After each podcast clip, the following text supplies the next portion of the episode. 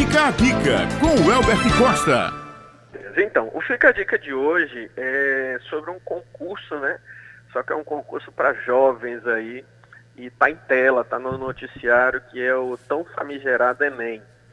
É, as inscrições do Enem começaram e tá uma grande polêmica se vai ou não, né, haver aí as provas. Então, w, Fica a Dica de hoje... Queria né, até te fazer uma pergunta Pois não. Desculpa, mas... antes de você começar, eu ouvi falar que o edital do CFO, do Corpo de Bombeiros, é, do próximo ano, usaria o Enem, mas pediria é, nível superior. Vai acontecer, então, você está sabendo sobre isso? Porque é então, também é, um, é um, muita gente aqui, o CFO ele é bem disputado, né? Fica ali uma, brigando com uma, medicina. Existe uma especulação é, é, sobre a mudança do CFO, tanto da Polícia Militar quanto do Bombeiro Militar, né, que a partir do próximo ano ele será é, a, a, através de concurso público e não mais através da, do Enem. Porque hoje o, o preenchimento dessas vagas é feito como um, um preparatório, né, um vestibular via Enem para a faculdade UFPB. E aí há uma especulação, está se falando isso, ventilou por aí, mas ainda não está confirmado, né? Nós estamos na expectativa que eu acho que seria o ideal, não só aqui na Paraíba, mas em todo o Brasil, que utiliza dessa metodologia, dessa fórmula, né?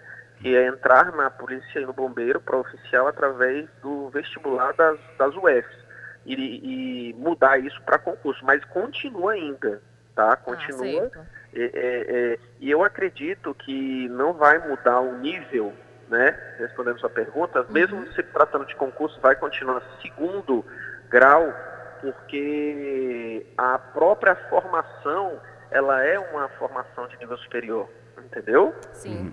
Neste momento a gente está com as inscrições abertas, né? E muita gente se inscreve para o um Enem pensando no CFO. Então, por isso a importância da gente falar sobre isso, mas ainda aguardando o posicionamento das corporações, então.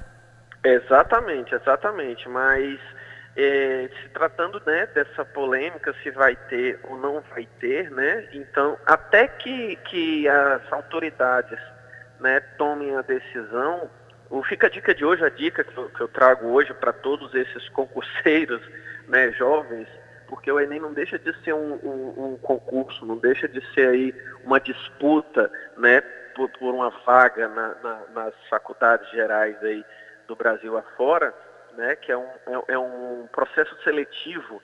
Então, até que as autoridades tomem a decisão, o Fica a Dica de hoje eu queria trazer uma reflexão aí né, para os jovens que não fiquem é, é, esperando né, a decisão, não fiquem é, é, à mercê das autoridades, ah, eu vou estudar ou não vou estudar, né?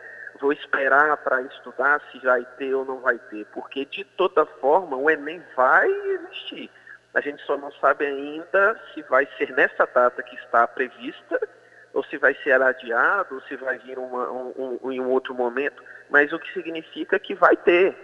é como os, os concursos públicos que eu cito sempre que eu vou falar na coluna aqui. Então, a dica é para de arrumar desculpa.